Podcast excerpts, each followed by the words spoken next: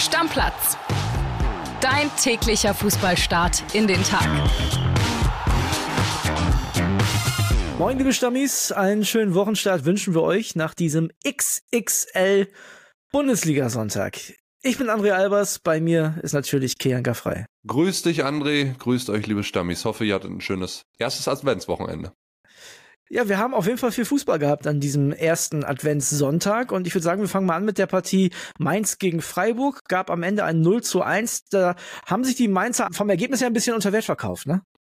Ja, haben sie. Und auf der anderen Seite muss man sagen, bei Herrn Gregoritsch geht gerade die Ketchupflasche richtig auf. Das hat er ja selber auch gesagt. Ne? Lange kam nichts, jetzt kommt auf einmal richtig viel. Erst der Dreierpack in der Europa League, jetzt auch wieder gezündet. Sein erster Ligatreffer seit Ende April, damals noch Schalke 04 in der Liga, gegen die er zuletzt getroffen hatte. Und ein ganz, ganz wichtiger Dreier für den SC Freiburg nach vier sieglosen Spielen in Folge. Ja, und die Mainzer zuletzt ein paar Mal nicht verloren. Jetzt die Niederlage, wieder Platz 17.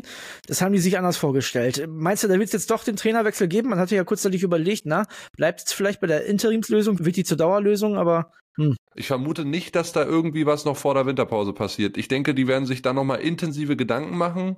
Aber fest steht auch für mich irgendwie, der Sievert hat es jetzt nicht so schlecht gemacht. Klar, Niederlage Stimmt, ja. gegen Freiburg tut weh, aber am Ende jetzt direkt wieder darüber nachzudenken, oh, ist es doch nicht das Modell, was wir für den Rest der Saison fahren wollen, ah, finde ich ein bisschen hart dann. Und wenn du dann guckst, die nächsten beiden Spiele sind natürlich super wichtig, beziehungsweise die nächsten drei.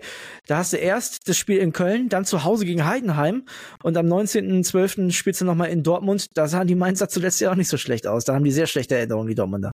Ja, hundertprozentig. Also wird für Mainz nicht einfach, trotz alledem. Ja, aber kann auf jeden Fall in die richtige Richtung gehen. Ich glaube auch mit Siebert. Ja, und für den SC Freiburg eine sehr erfolgreiche Woche. Erst dieser Kantersieg gegen Olympiakos, jetzt der Sieg in Mainz. Ich glaube, damit äh, kann Christian Streich sehr gut leben und ist ein bisschen versöhnlich mit seiner Mannschaft auch. Er war total happy. Ich habe mir danach ein paar Ausschnitte aus der Pressekonferenz zum Spiel angeguckt. Also es war ein ganz, ganz wichtiger Sieg, hat er auch nochmal gesagt. Freiburg ja hochgesprungen auf Platz 8, ne? Ja, äh, das war und Streich schon auch wirklich fast durchgedreht nach dem Spiel. Du hast die Erleichterung richtig gesehen, weißt du? Der war, war wirklich, wirklich erleichtert. Ja, weil du tendenziell jetzt eher ein bisschen nach oben gucken kannst, als nach unten gucken musst. Ne? Ja. Du, pass auf, ich würde sagen, das Topspiel machen wir gleich. Vorher gucken wir uns nochmal das späte Spiel an. Augsburg gegen Frankfurt war eine enge Kiste und die Augsburger, die sind unter Torup einfach nicht zu schlagen, beziehungsweise haben schon wieder gewonnen. 2 zu 1 am Ende. Gab es 1 zu 0 durch Jensen, das 2-0 durch Iago und dann noch das 2 zu 1, ein unglückliches Eigentor von Finn Dahm. Und dann hatte Jessic Gangkam in der Nachspielzeit noch den Ausgleich auf dem Fuß. Hat nicht geklappt. Die Frankfurter Eintracht ohne Punkte und die Augsburger, da fragt man sich ja manchmal, wie kann das sein? Ne? Unter dem einen Trainer kriegen sie nichts gebacken, dann wechselst du den Trainer und verlierst nicht mehr. Also da siehst du mal, was sowas doch ausmachen kann. Wir sagen immer so oft, ja, der Trainer ist der Erste, der fliegt, aber offensichtlich auch einen großen Einfluss. Ja, und André, wir sagen auch ganz oft, der Trainerwechsel ist schnell verpufft. Zum Beispiel auf Schalke haben wir das ja, dieses Urteil auch abgegeben. In Augsburg ist es mal sowas von eingeschlagen. Zwölf der 18 möglichen Punkte unter Jess Torup geholt. Erstmals seit vier Jahren blieb der FCA in sechs Bundesliga-Partien in Folge ungeschlagen. Das ist schon richtige Topleistung. Ja, und die Eintracht jetzt zweimal in der Liga verloren, unter der Woche gegen PAOK, da müssen die aufpassen, dass es nicht so, ein, so eine kleine Delle gibt, ne? Naja, vor allen Dingen müssen sie jetzt aufpassen in der Bundesliga. Die kommenden Gegner heißen FC Bayern München zu Hause und Bayern 04 Leverkusen auswärts. Ne? Ja, also wenn man sich die Tabelle anguckt, kann es runtergehen, im ganz schlimmen Fall bis auf zwölf. Glaube zwar nicht, dass der VfL Bochum jetzt die nächsten beiden Spiele gewinnt und Eintracht Frankfurt beide verliert. Also dass Eintracht Frankfurt beide verliert, ist wahrscheinlicher, als dass der VfL Bochum beide gewinnt. So muss es richtig heißen ja, eher nach unten orientieren als nach oben. Leider, leider in Frankfurt. Und Roman hatte es gesagt in der Sprachnachricht nach dem Conference League Spiel zu Hause gegen PAOK. Man muss jetzt aufpassen und genau der Fall, den er beschrieben hat, ist jetzt eingetreten. Absolut. Und dann, Kili, kommen wir zum Spitzenspiel, zu Leverkusen gegen Dortmund. Ich habe ganz viel dazu zu sagen, du sicherlich auch. Aber ja. erstmal hören wir El Grande Pipo, ne?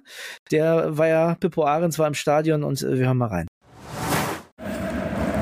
Hallo André. Ja, was machen wir jetzt mit diesem 1:1 zwischen Bayer Leverkusen und Borussia Dortmund? Halten wir fest, Bayer Leverkusen ist nach wie vor die einzige Mannschaft in den europäischen Top-Ligen, die noch unbesiegt ist und hat aber auf der anderen Seite es verpasst, Borussia Dortmund auf 13 Punkte abzuhängen und auch den Spielausfall der Bayern zu nutzen. Man hätte fünf Punkte vor den Münchnern haben können. Somit bleibt es also dabei, Leverkusen zehn Punkte vor der Borussia. Und am Ende war es die Einwechslung von Patrick Schick die den Leverkusener Punkt rettete. Wenige Augenblicke nachdem der Tscheche auf dem Platz war, bediente er Victor Boniface, der aus kurzer Distanz das 1 zu 1 markierte und Leverkusen diesen Punkt rettete. Ein Punkt, der absolut verdient war, denn die Werkself war die klar dominierende Mannschaft in diesem Spiel. Allein 16 zu 1 Ecken zeigt, wie drückend Bayer überlegen war. Dortmund war früh in Führung gegangen. Tolle Vorarbeit von Füllkrug und Ryerson traf dann zum 1 zu 0 für die Gäste. Es war übrigens der erste Rückstand für Leverkusen in einem Heimspiel in dieser Saison. Leverkusen setzte danach alles daran, auszugleichen. Und sie hatten ausgeglichen durch Florian Würz in der Nachspielzeit der ersten Hälfte. Aber der VAR nahm das Tor völlig zu Recht zurück, weil Victor Boniface in Vorfeld dieses Schusses knapp im Abseits stand. Leverkusen nach der Pause weiter druckvoll, aber erst Boniface erlöste die Leverkusener Fans und Dortmund, ja, kurz vor Schluss hätten sie dann noch fast gewonnen. Eine Flanke, die äh, Füllkrug über das Tor setzte. Aber es war, das muss man so sagen, die einzige Offensivaktion der Dortmunder in der zweiten Hälfte. Spielerisch und offensiv war das, was Dortmund hier zeigte, einfach zu wenig, um den Tabellenführer Bayer Leverkusen am Ende zu stürzen. Ja, Kili, 1-1.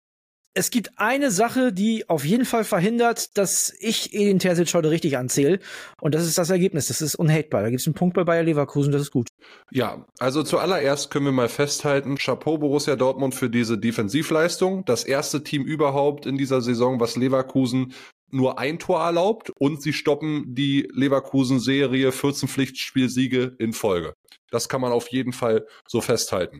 Ja. Und der BVB schafft es erstmals seit fast zehn Jahren wieder in einem Liga-Auswärtsspiel bei einem Tabellenführer zu punkten das unterm Strich bleibt erstmal bestehen. Äh, die andere Seite der Medaille, der andere Teil der Wahrheit ist, dass das aussah wie Manchester City gegen Wolverhampton. Ich gebe dir zu 100% recht, einfach nur, wenn man mal auf die Spielanteile draufschaut, 63% Ballbesitz pro Leverkusen, zwei Kilometer mehr gelaufen, Leverkusen geringere Fehlpassquote als der BVB, 22 zu 6 Torschüsse, 16 zu 1 Ecken. Fertig aus. Und ich sag dir eine Sache, Killy, wenn Edin Terzic das Spiel in der Schlussphase noch verliert, was durchaus möglich gewesen wäre, ne? Dann hätte er sich aber richtig was anhören müssen. Weil diese Leistung, das, das sah so bodenlos aus. Also ja, du hast recht. Und am Ende hat er auch ein bisschen recht, weil er hat den Punkt da geholt in Leverkusen. Ob das jetzt das ist, was sich ein Aki Watzke vorstellt, wenn er dann zum großen Angriff auf der Jahreshauptversammlung bläst, das weiß ich nicht. Ne? Zehn Punkte hinter Bayer Leverkusen zu sein. Aber du hast gegen eine der wahrscheinlich momentan Top 5 Mannschaften in Europa unentschieden gespielt, nicht verloren. Keine Frage. Ja. Die, die Art und Weise ist für Borussia Dortmunds Ansprüche erschreckend gewesen, Kili. Ja, erschreckend. Man muss, man muss wirklich, ich gebe dir bei allem recht, ich will den BVB auch gar nicht haten. Was man am Ende festhalten muss, ist wirklich, dass dieser frühe Führungstreffer durch Riasen, der super rausgespielt war und ich da auch nochmal bekräftigen muss, dass Lücke da vorne drin mit seiner Präsenz und auch so ein bisschen seinem Spiel mit seiner, seiner Intelligenz und auch dem Zusammenspiel mit Marco Reus, echt ich ihn da super finde. Aber man muss am Ende festhalten, dass dieses frühe Tor den Spielverlauf wirklich total auf den Kopf gestellt hat. Danach hat ja nur noch Leverkusen gespielt. Leverkusen ja. war vor allen Dingen in der ersten Halbzeit zu dämlich, die Box perfekt zu besetzen, gerade auch Bewegung in der Box zu haben. Das, deswegen kamen auch diese ganzen scharfen Flanken, ob flach oder hoch, auch nicht so richtig an bei Boniface. Das war nicht gut. Und der BVB hat es hinten wiederum ganz gut gemacht, defensiv. Aber nach vorne, offensiv, ging ja gar nichts. Null. Wie gesagt, Manchester City gegen Wolverhampton. Ja, ich gebe dir bei allem recht und ich muss dann noch einmal bekräftigen, klar, für dieses Spiel habe ich die Spielidee von Edin Terzic verstanden. Mauern, Bus parken und hoffen, dass es klappt. Und es ging sich ja auch aus. Nochmal, diesen Punkt musst du anerkennen. Sie sind das erste und einzige Team neben Bayern München, was gegen Leverkusen gepunktet hat. Fertig aus. Das gibt ihnen ja recht. Aber die konstante Spielidee von Edin Terzic in der Bundesliga sehe ich nicht. Sorry. Neulich wieder zu hören bekommen, Aktien, Börse, Sparpläne, das ist nichts für mich. Ich verstehe ja nichts von Wirtschaft. Das ist die teuerste Ausrede, sich nicht um sein Geld zu kümmern. Bei 10% Inflation, da kannst du ja quasi schon in Echtzeit zuschauen, wie dein Geld an Wert verliert. Aber das Beste ist, um sein Geld clever anzulegen, da musst du kein Diplom in Wirtschaft haben. Aber vielleicht solltest du reinhören bei Defner und Chapitz. Wirtschaftspodcast von Welt. Mein Name ist Defner, Dietmar Defner. Mein Name ist Chapitz, Holger Chapitz. Wir streiten als Bulle und Bär jede Woche um die Wahrheit. Wahrheit. Und wir wetten auch darauf. Immer wieder dienstags, überall, wo es Podcasts gibt. Und freitags auch sehen um 17.45 Uhr bei Weltfernsehen.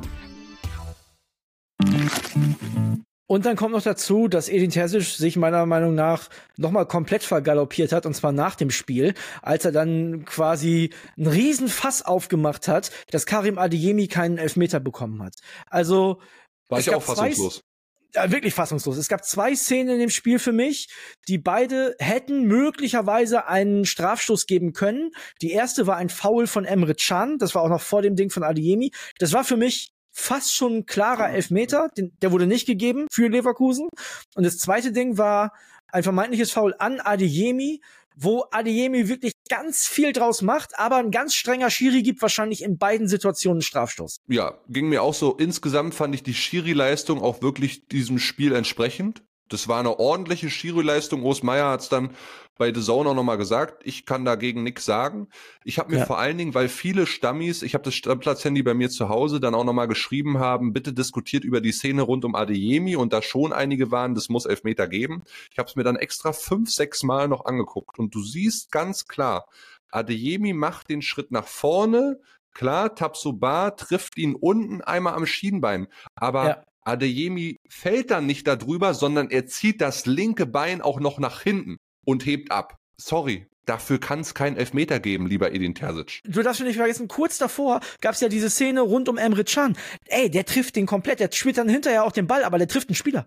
Also ja. total verrückt. Dann sag halt, da muss es zwei Elfmeter geben, einmal für die, einmal für uns und fertig aus. Dann genau. ist alles okay.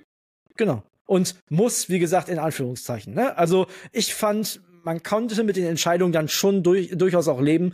Und auch als Borussia Dortmund wurde man in diesem Spiel auf jeden Fall nicht benachteiligt. So, wenn wir, wenn wir über das Ding in Bochum reden damals, so, weißt du, letzte Saison, ja, meinetwegen, klar.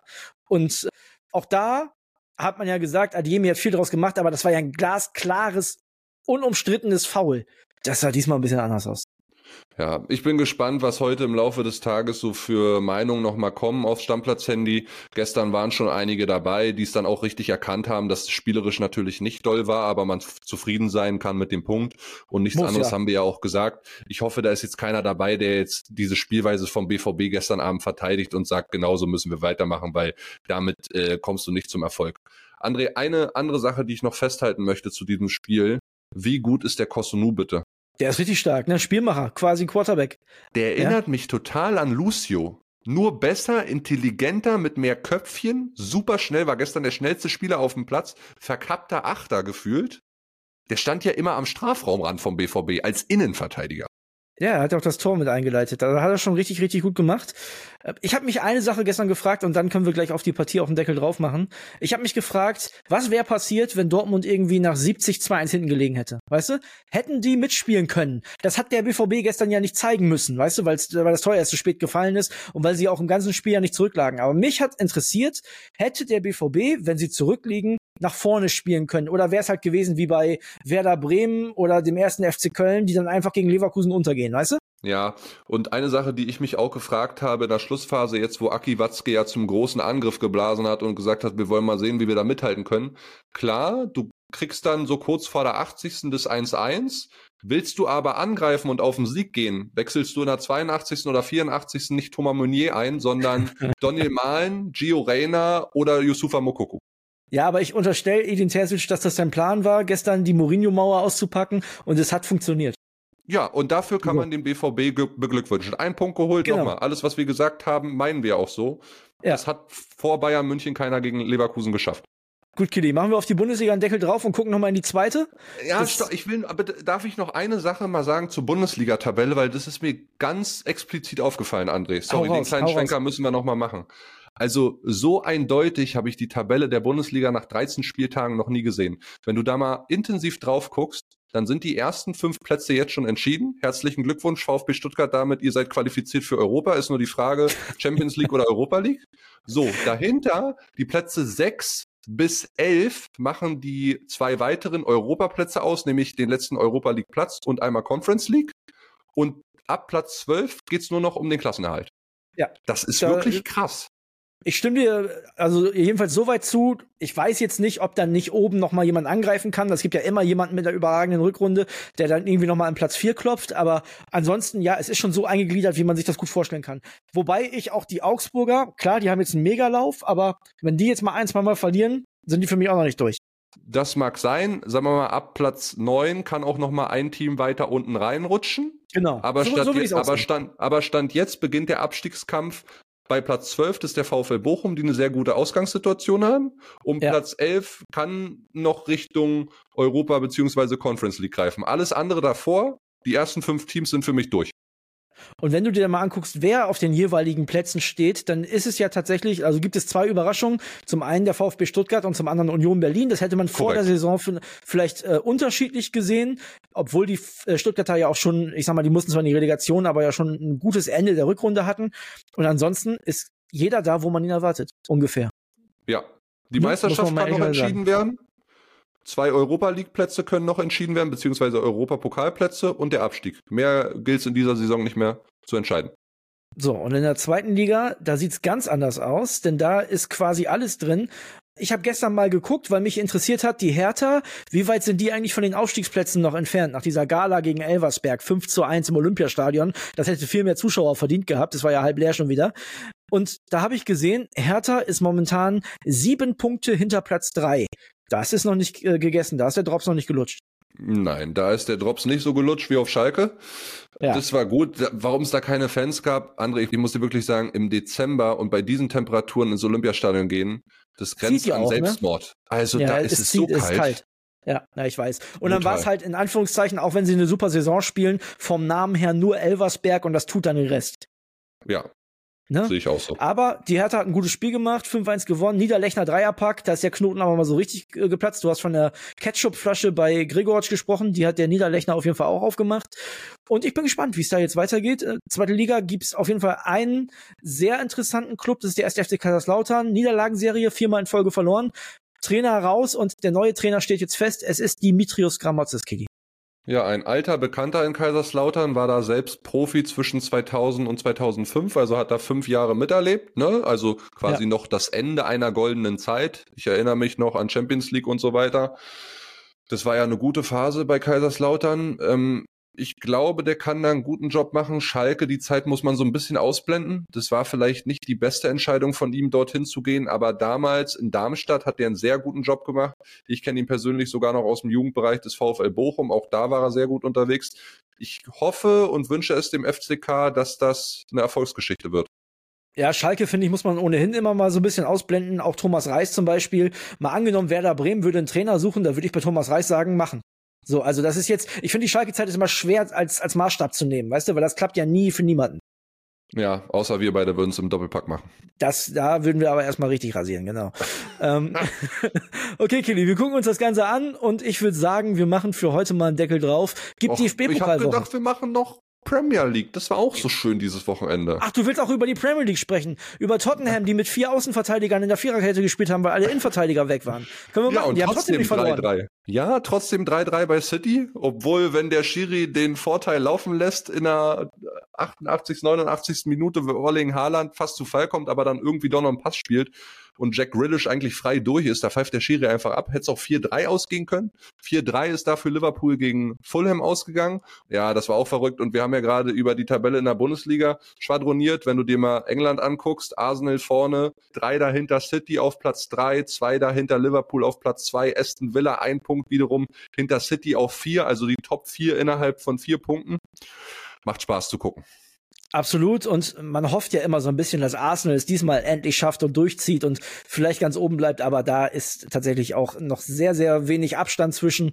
Und äh, es ist noch sehr früh in der Saison. Bleibt auf jeden Fall auch da spannend. So, Kili, jetzt aber. Deckel drauf. DFB-Pokalwoche.